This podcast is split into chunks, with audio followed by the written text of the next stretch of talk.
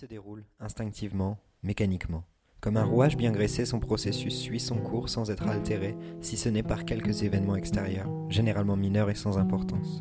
Seulement, un grain de sable imprévisible peut s'immiscer dans ce mécanisme qui semblait jusque-là inaltérable et remettre toute la machine en cause. Il faut, envers et contre tout, avancer et vivre. Cet épisode parle d'une maladie qui épuise et qui remet en cause le futur et pour laquelle, paradoxalement, il convient de continuer à exister normalement. Cette semaine, dans la vie des autres, Erika nous parle de son cancer, aujourd'hui en phase de rémission, de ce qu'il a changé chez elle et chez les autres durant toutes les étapes de son existence. Bienvenue dans la vie des autres. Bonjour Erika. Bonjour. Erika, je pense qu'on peut préciser que pour commencer, tu es ma tante. Euh, tu as accepté de me parler euh, sur la vie des autres et je t'en remercie énormément. Euh, tu as accepté de me parler et ton histoire est que tu as eu il y a quelques années un, un cancer des ovaires. Et j'ai pensé que c'était une histoire intéressante car on entend souvent parler des experts des cancers, etc. On entend moins souvent des conversations, comment dire, privées, plus intimes sur le vécu d'un d'une personne qui a été traitée d'un cancer. Euh, du coup, est-ce que tu peux commencer par te présenter, s'il te plaît? Donc, je m'appelle Erika, j'ai aujourd'hui 50 ans. Je suis mariée, mère de trois enfants, mamie d'une petite fille. Je travaille depuis depuis toujours. Comme je le disais en intro, tu as eu un cancer. C'était en quelle année euh, Début d'année 2015, en février 2015. En février 2015, donc là on est en septembre 2018 quand on enregistre. C'est une histoire qui a un petit peu plus de 3 ans. Euh, comment est-ce que tu as appris que tu avais un cancer? Bah, Au départ, maux de ventre. J'ai eu des maux de ventre et mon ventre a gonflé d'un coup. En 3 jours de temps. 3-4 jours de temps. Je travaille chez un médecin, donc lui m'a prise en main aussitôt. Il m'a prise en main aussitôt. Bah, au départ, on m'a soigné pour. Euh, bon, on pensait que c'était une comme une occlusion intestinale, donc une grosse constipation. Donc le lendemain, j'ai le ventre qui grossissait toujours. On a pensé que je faisais un déni de grossesse. Et donc après, quand on a vu que c'était rien de tout ça, les examens sont enclenchés. Radio, échographie, scanner, IRM, prise de sang, spécialiste. Et le fait de travailler chez un médecin m'a beaucoup avantagé parce qu'au bout d'une semaine, j'avais fait tous les examens. Au bout de 15 jours, euh, je rentrais à l'hôpital. Et au bout de 3 semaines, je commençais ma chimio. C'est pas le cas de tout le monde, malheureusement. En principe, les délais pour commencer la chimio, c'est 2 mois. Donc toi, tu avais un délai de, de prise en main de 3 semaines au lieu de 2 mois. Malheureusement, c'est pas le cas pour tout le monde. Est-ce que pendant ces 3 semaines, on, peu à peu, on se rend compte que c'est grave?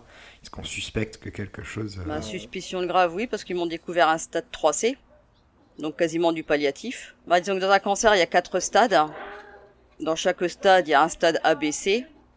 Bah, le 4, c'est le palliatif, ça veut dire qu'on... En principe, en palliatif, il n'y a plus rien à faire, quoi.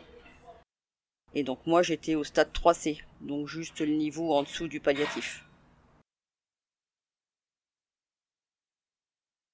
Donc on se dit qu'on est quand même mal, euh, mal barré, quoi. Mal barré. Tu restes serein dans ces cas-là? Moi, personnellement, oui. Mon entourage, moins. Mon entourage, moins. Et comment ça a été vécu, du coup? Moi, j'ai pas tellement réfléchi. Je me suis dit, on y est, on y va. Hein. Il faut tenter le tout pour le tout. Mais je pense que le plus dur, c'est pour l'entourage. Parce qu'eux ne savent pas... Euh... Bah, ne savent pas comment... Comment prendre la, la maladie. Ils sont impuissants, eux. Ils sont impuissants. Tandis que toi, en tant que malade, tu sais que tu vas te battre, que tu... Que tu vas affronter ça. Je vais peut-être poser une question bête, mais comment on dévoile cette maladie à l'entourage? On l'annonce comme ça de but en blanc? Bah, C'est pas facile, hein. C'est pas facile, hein. Moi, quand je l'ai appris, donc, je l'ai appris par, euh, bah, par mon patron, hein. Par mon patron. Comme je travaillais pour lui, donc lui, moi, il m'envoyait euh, pendant mon boulot, j'allais euh, un coup passer une radio, échographie, scanner. Je suis allée chez le gastro-entérologue, c'est lui qui a découvert que j'avais un cancer des ovaires. Pourquoi gastrologue Bon, ça, j'en sais rien. Donc quand je suis rentrée, il a pas osé me le dire, mais bon, moi, j'ai compris tout de suite, donc je lui ai dit. Donc en rentrant chez moi le soir, c'était pas facile, quoi. Comment je vais annoncer ça euh, à mon à William, quoi, mon mari? Donc je suis rentrée, je lui ai annoncé aussitôt. Je lui ai annoncé aussitôt. Puis après, on allait voir mes parents, quoi. Et tu connaissais déjà la gravité du diagnostic à ce moment? Euh, on savait que c'était un cancer, mais à quel euh, à quel niveau, on savait pas. On savait pas. Et l'inquiétude se présente directement dès l'annonce, j'imagine? Bah l'inquiétude se fait oui à l'annonce. Après une fois que t'es prise en charge, t'es moins inquiet. Quand t'es pris en charge, t'es moins inquiet parce que t'es voilà, t'es t'es pris en charge par le corps médical, donc t'as confiance en eux. Du coup, à partir de ce moment, tu, tu es prise en main. J'imagine que on, on te fait un, on t'entoure et on te fait un calendrier de traitement, un calendrier de chimio, etc.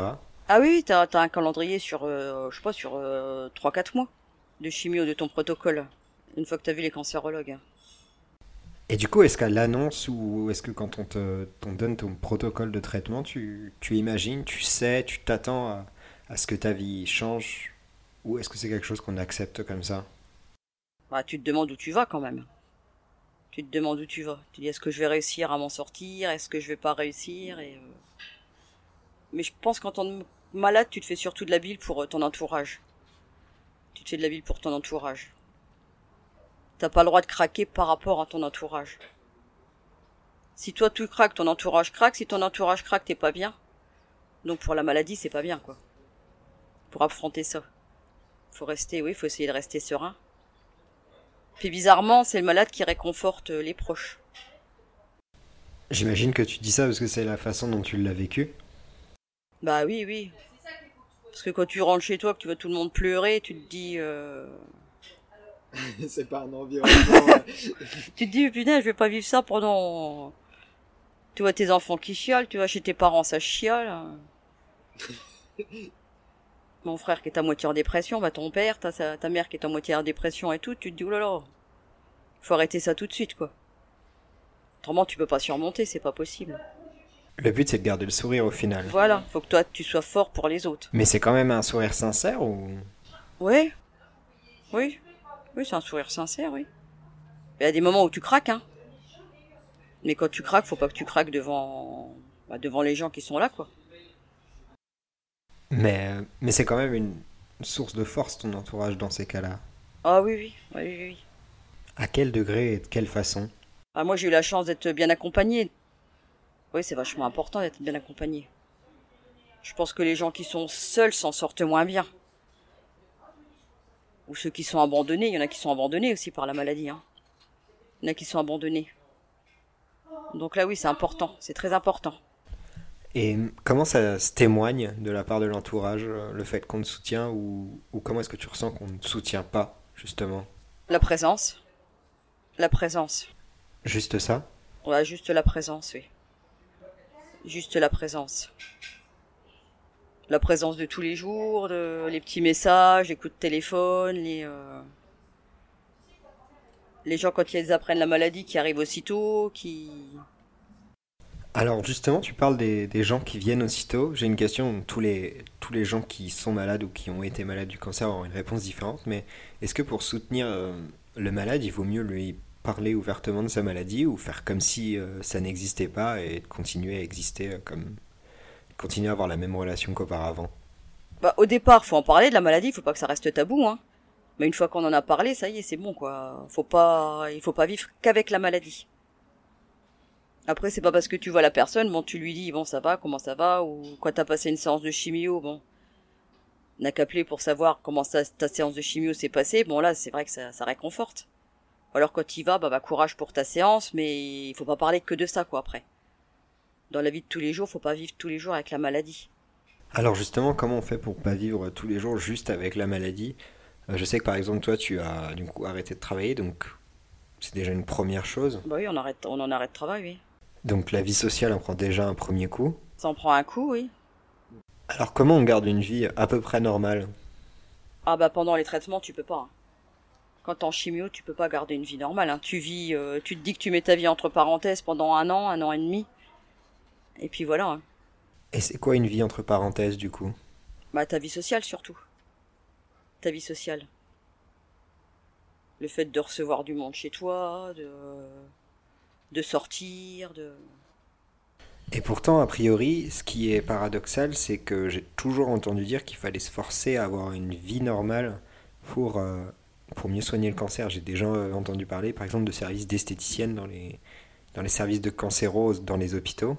Eh ben, dans, dans les services de cancéro, oui, justement, on a des esthéticiennes qui sont salariées de la Ligue du cancer. C'est la Ligue du cancer qui les finance.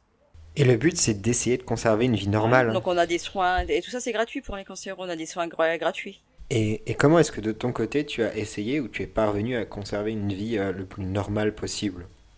On est toujours sortis, on a continué à sortir. Entre deux chimios, quand j'étais à peu près... Euh... Enfin, quand j'étais pas trop mal. On continue à sortir. On a eu de la chance d'être beaucoup invités, que les gens nous laissaient pas de côté. On a essayé de vivre normalement. On a essayé de vivre, même si, pour moi c'était dur, hein. Mais je pense que c'est ce qui t'aide à... avancer, quoi. Tu nous dis que c'est dur, c'est parce qu'il y a des effets secondaires à, à une chimie en vérité. Est-ce que tu peux nous parler de ces effets secondaires à court, moyen, long terme sur ton organisme? Également, comment ça se passe une séance de chimio, par exemple? Bon, la séance de chimio en elle-même, c'est rien. hein. On t'injecte du produit.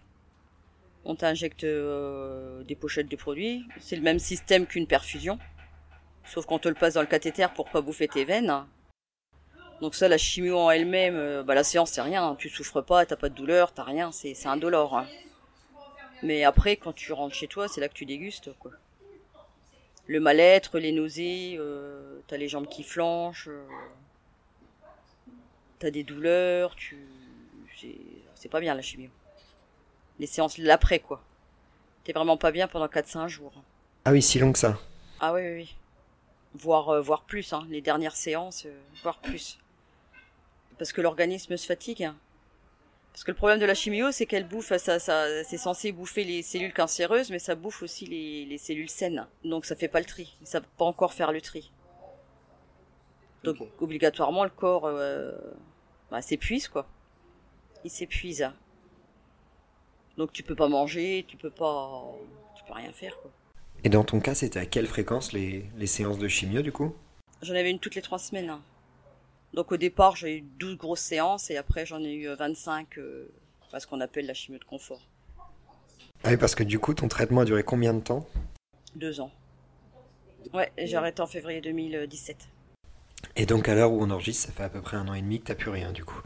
Euh, lorsqu'on nous préparions euh, cet épisode de La vie des autres, tu m'avais parlé du fait que pendant les séances de chimio, comme on est entre cancéreux, l'atmosphère est particulière. Est-ce que tu veux bien en parler?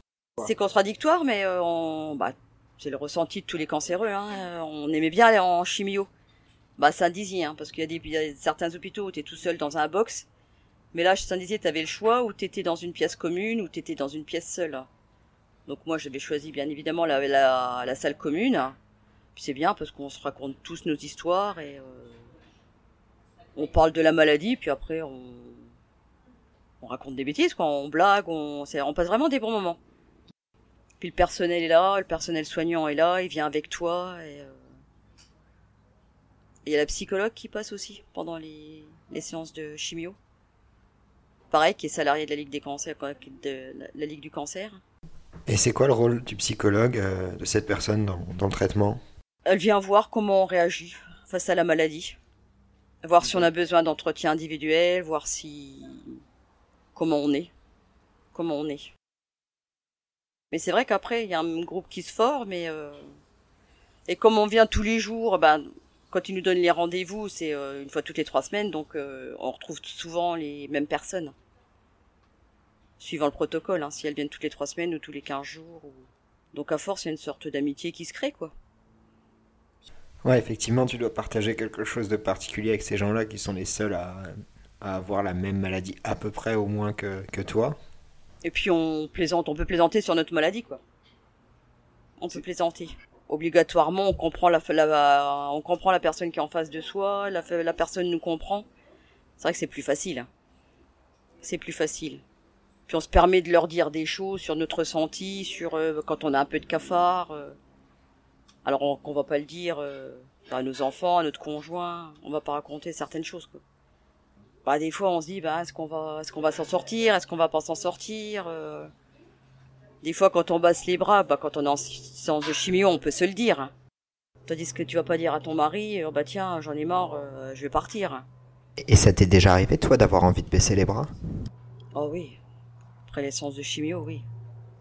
Ouais, au final, c'est quand t'es au fond, quand ton corps est complètement fatigué. Que... Ouais, ouais, quand le corps en peut plus, tu te dis, bah ça y est, j'arrête. hein. Et justement, par rapport à ça, tu as un, un suivi tous les combien de... Enfin, tu as des bilans, j'imagine? Oui, oui, tous les deux mois et demi, trois mois. Et du coup, j'imagine que tous les 2-3 mois, tu, tu te sens fébrile et tu te demandes euh, ce qui va arriver? Non. Non, personnellement, moi je m'en moque, moi, des bilans. Non. Il y en a qui ont peur, mais moi, non. Moi, je m'en moque. Je me dis, arrive ce qui arrivera. hein. De toute façon, T'avais, tu n'avais pas d'espoir ou de, ou de peur particulière avant un bilan, en fait. T'attendais rien de particulier de ces bilans-là. Non, non, bilans non, non, j'attends, non. J'attendais rien, non. Après, je sais pas si mon entourage au départ, c'est vraiment. Je pense qu'ils étaient pas vraiment dans la réalité. Ils savaient pas que mon cas était euh, était grave comme. euh, Je leur ai jamais dit la gravité. J'aurais dit j'ai le cancer, mais je leur ai pas dit le stade qu'il était, que euh, il y avait de grandes chances que Ouais. que je parte et euh, ça, je leur ai jamais dit. Mais du coup, Mais c'est curieux quand la façon dont t'en parles, tu donnes vraiment l'impression d'avoir été détaché de ta maladie. Dans ta tête, tu étais, euh, on verra, on verra ce qui Ah arrivera. bah, c'est ce que je m'étais dit moi. Mais c'est parce que tu t'étais détaché de, la maladie ou parce que tu avais fait une croix sur tes espoirs ou? Non, mais je m'étais dit, de toute façon, la maladie, là, elle est là, tu peux rien, tu peux pas la retirer, donc il faut aller de l'avant, et puis voilà. hein. Arrive ce qui arrivera. hein. Arrive ce qui arrivera. hein. De toute façon, euh, moi, pour le corps médical, j'étais quasiment foutu. euh, Donc je pense que c'est la volonté qui fait que, quelque part, tu... Bah, tu t'arrives à, à t'en sortir. Hein. T'arrives à t'en sortir. Faut se remuer, surtout. Même quand t'es au fond du trou, que t'arrives pas à te lever, il faut que tu te lèves, il faut que tu sortes, il faut que tu fasses du sport, il faut que tu, tu, oui, faut que tu te bouges. hein. c'est intéressant ce que tu dis, mais tu as continué à faire du sport malgré euh, ton Ah ouais, cancer. ouais, ouais. alors Ouais, que, apparemment, tu es quand même dans des états assez compliqués. euh, Mais après il- les- il les faut, hein. Il faut. Tu faut se remuer. Tu Ouais, ah oui, essayer oui, oui, d'avoir une vie euh, comme t'en avais une avant. Bah, quand je rentrais de chimio, je tenais plus debout. euh, on allait se promener avec William. hein. Et je rentrais, ça allait mieux. Ça allait mieux. J'ai continué à aller à la piscine beaucoup. Plusieurs fois par semaine. Et le corps médical, lui, te dit qu'il faut que tu te remues. Que tu récupères vachement mieux. alors que ça semble impossible sur le coup quand on sort de chimio, j'imagine. Mais tu y arrives, hein. c'est le mental. hein. C'est con à dire, mais tout est dans la tête. hein. Et d'ailleurs, quand je me suis fait opérer, j'ai euh, bah, j'ai récupéré grâce à ça. hein. Tu t'es fait opérer en fin de traitement, du coup, c'est ça? Non, en milieu de En traitement. milieu de traitement. Ouais, ouais. En 2015. Au, au milieu de la grosse chimio. Pas, oui, après c'était du. Oui. Et tu dis que tu as mieux récupéré parce que tu as continué à faire du sport et à vivre normalement, en fait. Voilà, donc euh, comme j'étais pas. euh, comme j'avais l'habitude de, de prendre le dessus, ça m'a aidé à. Bah, c'est ce que le chirurgien m'a dit, hein, que j'avais récupéré par rapport à ça. Tant je suis passé 7 heures sur le billard et euh, voilà quoi. D'accord. Et euh, donc ta vie, disons, active, sportive, reste. Tu essayes de la maintenir. Et ta vie sociale, c'est pareil, tu essayes de Voilà. continuer à sortir, Ouais, voir ouais. tes amis. Avoir mes amis, ma famille, euh, c'est important ça. Parce que je pense que si on se retrouve seul chez soi, on broie du noir et euh, bah puis on n'affronte plus la maladie, hein, on baisse les bras. On baisse les bras après. Ça faisait partie des choses qui, qui motivaient à continuer Ah oui, oui, oui. Bah tu te bats surtout pour les autres, hein, je pense. Dans la maladie, tu te bats pour ton entourage. hein. Tu te bats pour ton entourage. Et est-ce qu'au final, euh, ton entourage change? Je pense que ça peut être un thème qui, qui est intéressant à aborder. Tu parlais des gens qui étaient abandonnés, sûrement des gens qui, à la base, ont une famille ou ont euh, des amis. Est-ce que euh, toi, tu vois ton entourage changer?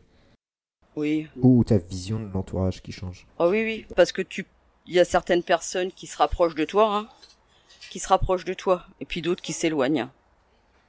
Est-ce que c'est la peur? Est-ce que je sais pas. Mais les gens, oui, il y a des gens qui, qui se rapprochent beaucoup, qui se rapprochent beaucoup. Des gens certainement qui n'ont pas envie de te voir partir, qui T'as des gens qui viennent que, à qui tu t'y attendais pas, tu te dis, ah bah mince, ceux-là ils sont présents et puis d'autres, tu dis, ah bah flûte, tiens, ceux-là, euh, ils auraient dû être là, ils sont pas là, quoi. Ça fait un genre de tri? Ah bah ça fait un tri, oui. La sélection, elle est vite faite, hein. elle est vite faite. Et, et comment tu vis ce, ce tri imposé en, tant que malade? C'est tu l'as pris comme tu as pris le reste de ta maladie, un peu, euh, voilà, c'est comme ça ou? Ah bah certaines personnes, ça te fait mal au cœur quand même. Tu te dis, oh les enfoirés. euh. D'autres, t'es ravi, t'es ravi de les avoir, mais t'en as certains, tu te dis, bah dis donc, euh, il peut leur arriver n'importe quoi, ceux-là. euh. Des fois, c'est dégoûtant, quoi. C'est dégoûtant. Et puis t'as des personnes, voilà, hein, qui sont proches et euh, qui sont proches de toi, qui feraient n'importe quoi pour toi et euh, c'est ce qui t'aide à tenir, quoi, quelque part. C'est ce qui t'aide à tenir. Du coup, on arrive encore sur le fait que, que tenter de maintenir sa, sa vie d'avant, c'est primordial, quoi. Je pense que dans la maladie, c'est primordial. T'as, t'as une vie sociale, donc tu gardes le moral, tu... Du moment que tu gardes le moral, je pense que ça t'aide énormément. Ça t'aide énormément. Le fait de pas déprimer, de pas chialer toute la journée, de pas rester au lit toute la journée. Ça t'aide, hein. De toute façon, ils le disent, hein. Ils le disent. Bon, après, malheureusement, hein, certaines personnes. Après, c'est des caractères, hein. C'est pas permis à tout le monde d'être fort, d'être. euh, Il y a des gens qui peuvent pas, hein. avec la meilleure volonté du monde, ils n'arrivent pas. hein. Mhm. Ils n'y arrivent pas. Ça, c'est oui. Et il y a des moments où tu as cru que tu n'y arriverais pas? Oui. Oh bah oui, oui. Moi, je me suis dit, oh la vache. Je vais partir. Lorsqu'on a préparé cette interview, tu m'as dit que tu voulais parler du corps médical. Tu m'as pas précisé exactement quel corps médical, mais, euh, mais apparemment ça a été important pour toi. Est-ce que est-ce que c'est quelque chose qui t'a aidé? Ah, le personnel soignant, oui. Bah déjà dans les personnels dans les dans les services de cancéreux, les les gens sont très proches des, des malades. hein. Les gens sont très proches des malades. hein. Parce qu'avec les polémiques en ce moment qu'ils font avec les personnels, voilà. Donc dans les services de chimio, hein, les infirmières, tout ça, les cancérologues sont des gens très très proches de leurs malades. hein. Et pareil, hein, dans les hospitalisations, euh, ils sont tout le temps avec toi, te dire des mots gentils, ils prennent vraiment soin de toi. Et ça, c'est important. C'est important. Donc ce sont des éléments non négligeables de, de ta prise en main et de, et de tes soins? Ah bah bien sûr, oui, oui. Quand t'es hospitalisé, parce que j'ai quand même été hospitalisé pas mal de fois, et que le... T'as l'impression de pas être un numéro pour eux, quoi, d'être une personne à part entière. Quand tu reviens la fois d'après, ils te reconnaissent, ils disent ah bah tiens, vous revoilà, patati patata. Et... T'as pas, t'as, t'as vraiment pas l'impression d'être un, oui, ils te prennent. euh, On n'est pas des numéros, quoi, on n'est Oui, pas. en même temps, c'est vrai que. Enfin, Moi, je sais que quand j'étais hospitalisée, oui, ils avaient toujours le mot gentil, ils venaient me voir, ils... Est-ce que ça va Est-ce que vous avez besoin de quelque chose Est-ce que... Même s'il passait pas longtemps, hein. Le presque d'ouvrir la porte et de dire... euh, Non, le personnel est... euh, Le personnel est vraiment compétent. Puis proche de la personne. Ouais, parce que quand t'es hospitalisé et que t'es pas bien, euh, c'est pas terrible non plus, quoi. C'est pas terrible non plus. Bah, pff, moi, j'ai jamais été hospitalisé. Le plus longtemps que j'étais hospitalisé, moi, c'est trois semaines, mais euh... mais il y a des personnes qui sont hospitalisées longtemps. hein. Il y a des personnes qui sont hospitalisées longtemps. Donc, si elles sont bien avec le personnel, obligatoirement, euh, elles sont mieux dans leur tête. Hein. Bah, je pense. Et lorsque le traitement dure, le traitement dure encore, qu'on sent qu'il y a une, une fin qui s'approche, dans ton cas ça a été une fin plutôt positive, Ouais. puisqu'aujourd'hui tu es en rémission, d'ailleurs est-ce que tu peux définir le, le terme rémission? Parce que j'avoue que même pour, pour moi qui te connais et qui ai fréquenté, euh, c'est obscur. Bah, une rémission, c'est quand le cancer euh, n'est plus là, mais que t'es encore pas guéri. Il se laisse un laps de temps de 5 ans, parce qu'il y a beaucoup de récidives dans les cancers. Donc euh, la rémission, c'est avant la guérison. T'es guéri, mais tu peux encore avoir une récidive. Voilà, c'est en attente. Ils te donnent 5 ans, au bout de 5 ans, ils disent que t'es en, en guérison. Mais la rémission, c'est une guérison. Sauf qu'ils se donnent 5 ans pour avoir une guérison, quoi. Il y a eu des effets secondaires à ton cancer, euh, si mes souvenirs sont bons, tu as eu un souci à une jambe, tu as eu du mal à marcher pendant quelques temps. Oui, oui, c'est parce que j'avais une, euh, comme ils m'ont retiré plein de trucs dans le ventre, j'ai une poche d'eau, ce qu'ils appellent une poche de lymphocèle, une poche d'eau qui s'est formée sur un, sur un nerf. Et t'étais déjà en rémission à ce moment-là? J'étais encore en chimio. Là, j'étais encore pas en rémission. Donc ça appuyait sur le nerf obturateur, donc j'avais des douleurs euh, plus plus plus quoi. Et donc au départ, ils pouvaient pas me m'opérer parce que le, bah, la grosse opération était trop trop fraîche. Ouais. Ils pouvaient pas me rouvrir le ventre, donc ils ont attendu. Puis quand ils ont pu, ils m'ont retiré cette poche là quoi. Euh, c'est comment quand on t'annonce que tu es en, en rémission? Bah, c'est un soulagement quand même. T'es soulagé. Tu te dis là déjà une étape de passer. C'est déjà pas mal. Et euh, est-ce que ça change ta vision de la maladie sur le coup? Est-ce que euh, ou la vision de ton entourage Est-ce qu'il y a un relâchement? Euh, Est-ce qu'on se dit que c'est Tu parlais d'une étape de passé. Est-ce qu'on se dit que c'est quasiment fait? Ah, de toute façon, la rémission, tu le sais que t'es en rémission parce que au fur et à mesure des, des chimios, tu passes des examens. Donc on te dit, euh, bah voilà, ça a diminué, il y a quasiment plus rien. Et, euh, et après, moi, on me faisait de la chimio alors que j'avais plus de tumeur cancéreuse. D'accord. C'était juste pour cramer tout ce qui repoussait, quoi. Ok, c'était un genre de prévention. Ouais, voilà. D'accord. Après, la chimio de confort, oui, c'était de la prévention, oui. C'était de la prévention. Et donc plutôt on parlait de l'entourage. L'entourage le vit comment cette annonce? Bah, ils ont été contents, je suppose. ils, ils ont mieux aimé ça que l'annonce du cancer en lui-même. Oui, je pense que ça a été un soulagement. Ça a été un soulagement. Pour eux. Pour tout le monde, de toute façon. Alors là, j'ai une question qui revient un peu en arrière. Est-ce que toi euh, et ton entourage, après l'annonce de la rémission, te permet de, de revoir loin, de voir dans le temps, de faire des projets euh, Et est-ce que c'était le cas d'ailleurs auparavant? On a toujours eu des projets, nous. On s'est toujours dit, euh, bah, il faut avoir des projets, il faut organiser euh, des choses. Et, pour, et puis, il faut vivre surtout. Organiser des voyages. euh, si on voit loin dans le temps. Hein. Parce que bon, Oui, hein, oui, bien une chouille, un truc comme ça. Oui, il faut se projeter dans l'avenir. hein.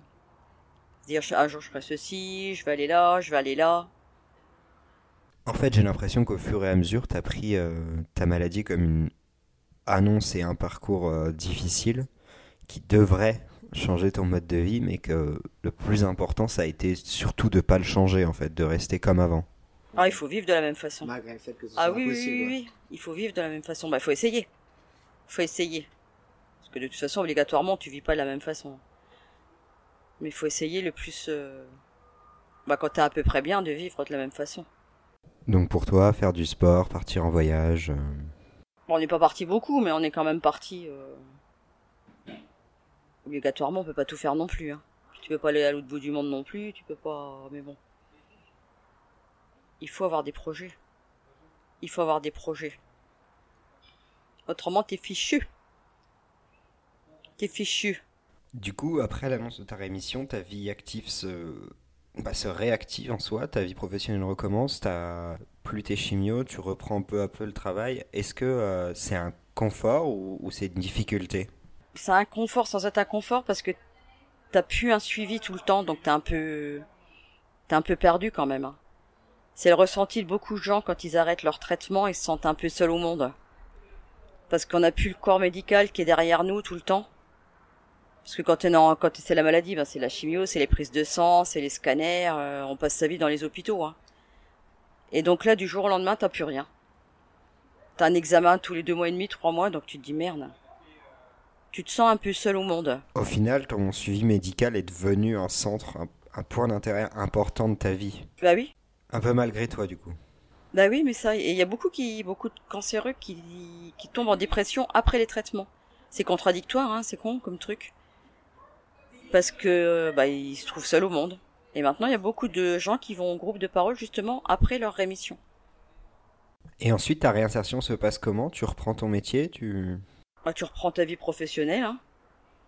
Tu reprends ta vie prof- professionnelle au départ à mi-temps. Par rapport à la fatigue et tout ce qui s'ensuit. Puis après, petit à petit, ben, tu, tu reprends ta vie d'avant, hein. Tu reprends ta vie d'avant. En changeant de caractère quand même, je pense. T'as Dans des pri- ton, dans ton cas, qu'est-ce qui a changé dans le caractère? Bah, je pense que t'as des priorités déjà. Tu te dis que la vie est courte, donc ça sert à rien de se- de s'embêter. Tu t'endurcis aussi. Tu t'endurcis. Justement, hein, par rapport aux personnes, euh, voilà, qui t'ont plus ou moins abandonné, qui, je pense que tu te laisses plus emmerder, quoi. Tu te laisses plus emmerder. Et puis les histoires futiles de tous les jours, les gens qui se rouspètent pour euh, pour tout et rien, tu te dis franchement c'est vraiment dommage quoi. Les histoires de famille, les ceci, les cela. euh. Après, comme tu le mentionnais plus tôt, toi t'estimes que t'as eu de la chance avec ton entourage pendant la maladie, donc ça facilite les choses également. Ah bah oui, oui, oui. Mais il y en a qui, face à la maladie, euh, il y a des femmes qui sont abandonnées par leur mari, qui parce que le mari euh, supporte pas soi-disant la maladie. euh. Il y en a qui rentrent de chez eux en chimio, ils sont tout seuls. Là, ça doit être dur parce que je ne sais pas franchement comment ils font. hein. Je sais pas comment ils font. Donc là, c'est sûr que quand tu rentres seul chez toi, tu te dis mince, tu baisses les bras et euh, tu te laisses aller. Hein. Tu mentionnais auparavant que ta vision de la vie et des choses futiles notamment avait changé, que tu te laissais moins impacter. Tu penses vraiment que c'est lié à la maladie et que sans ça, ce serait cette modification de perception serait pas arrivée? Je pense, oui. Je pense. Puis le fait de profiter de la vie, tu te dis t'as qu'une vie, la vie est courte, donc euh, si t'en profites pas maintenant, euh, il peut t'arriver n'importe quoi à n'importe quel âge. hein. Bah oui, j'avais ouais, 47 ans. j'avais 46 40, ans. ouais, j'avais 46 ans, ouais. Oui, c'est quand même assez jeune, ouais. Ouais, surtout que j'ai eu un cancer de personne âgée. Donc il faut profiter à fond. Et aujourd'hui, tu estimes que la maladie est complètement derrière toi? Est-ce que c'est quelque chose à laquelle tu penses? Est-ce que tu la digères en phase de digestion ou- Ah, c'est toujours là, oui, oui. Je pense qu'il faut du temps euh, pour que ce soit vraiment derrière soi. hein. Comment est-ce que ça se symbolise au quotidien ou de façon hebdomadaire le fait que la maladie est pas tout à fait derrière toi? La fatigue, il y a encore beaucoup de choses qui font que euh, t'as encore les effets hein, de la maladie. et, et mentalement, il y a quelque chose? Mentalement, bon, non, non, pas mentalement, physiquement. Au niveau de la fatigue, t'as la fatigue qui se fait ressentir. Le problème, c'est que dès que t'as un petit mot, maintenant, tu te dis, bah tiens, flûte, si ça se trouve, euh, ça revient. Tu prends peur en fait? Non, pas peur, mais t'y penses. T'y Alors penses. qu'avant, oui, j'imagine. Alors que- avant, j'aurais, euh, je- j'aurais jamais pensé, oh bah tiens, je vais avoir le cancer, non, j'aurais jamais pensé à ça, non. Mais maintenant, quand t'as quelque chose qui va pas, tu te dis, oh bah tiens, si ça se trouve, ça revient. C'est une saloperie qui se remet je ne sais où, et euh, Et du coup, le but au- aujourd'hui, c'est de continuer à vivre ou de réapprendre à vivre euh, normalement. bah oui, vivre normalement, et puis profiter de la vie. Tu penses qu'aujourd'hui, tu profites plus au sens tu fais plus de choses ou, ou est-ce qu'il y a juste une différence de point de vue ou rien de tout ça? J'en profite peut-être un peu plus, mais pas sans exagérer, quoi. C'est peut-être quand il faut faire quelque chose, je me dis, euh, oh bah flûte, après on a qu'une vie, c'est financièrement parlant, quoi. Si c'est pour aller, euh, voilà, bah toujours les voyages, pour partir en vacances, je me dis, oh bah tiens, pourquoi se priver alors que on sait pas dans cinq ans euh, si on sera encore là, quoi.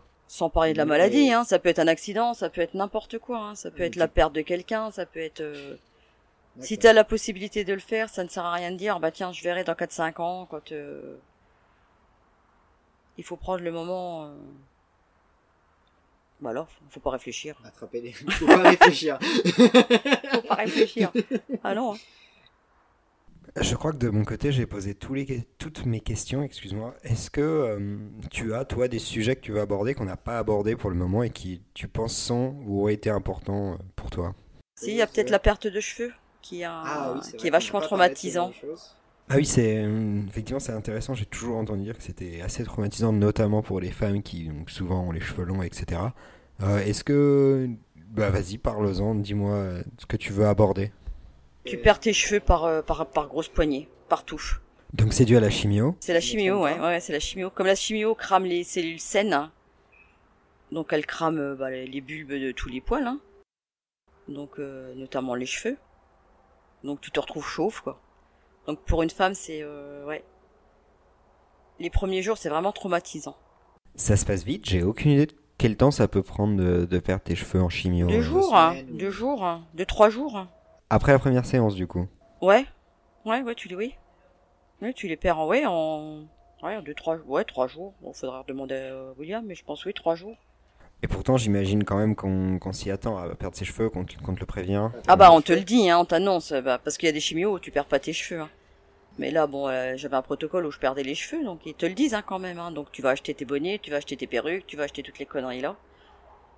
T'as quand même une coiffeuse qui te coupe les cheveux, euh, hyper courts pour que, que ça fasse Ça- moins drôle. hein. Ça se voit moins. oui. Mais bon, quand tu les perds, euh, pouf.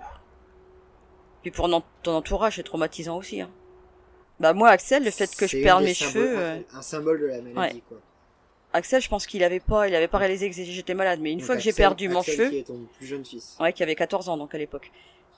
Et lui, la, la, la perte de cheveux a été, euh, bah, il pensait que j'allais mourir par rapport, à, par rapport à ma perte de cheveux. Pour lui, ça a été vraiment euh, traumatisant.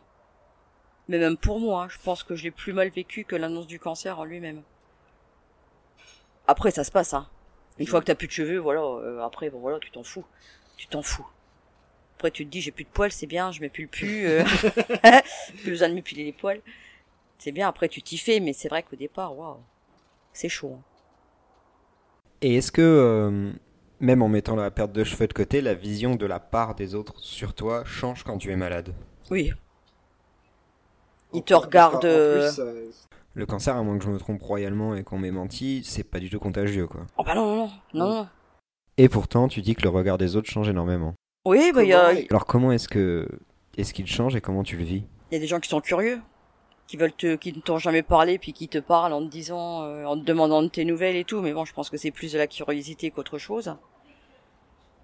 Il y a des gens qui savent pas quoi faire pour te faire plaisir. Tu sais, ils t'amènent, euh, ils t'amènent des, des bricoles, quoi, des.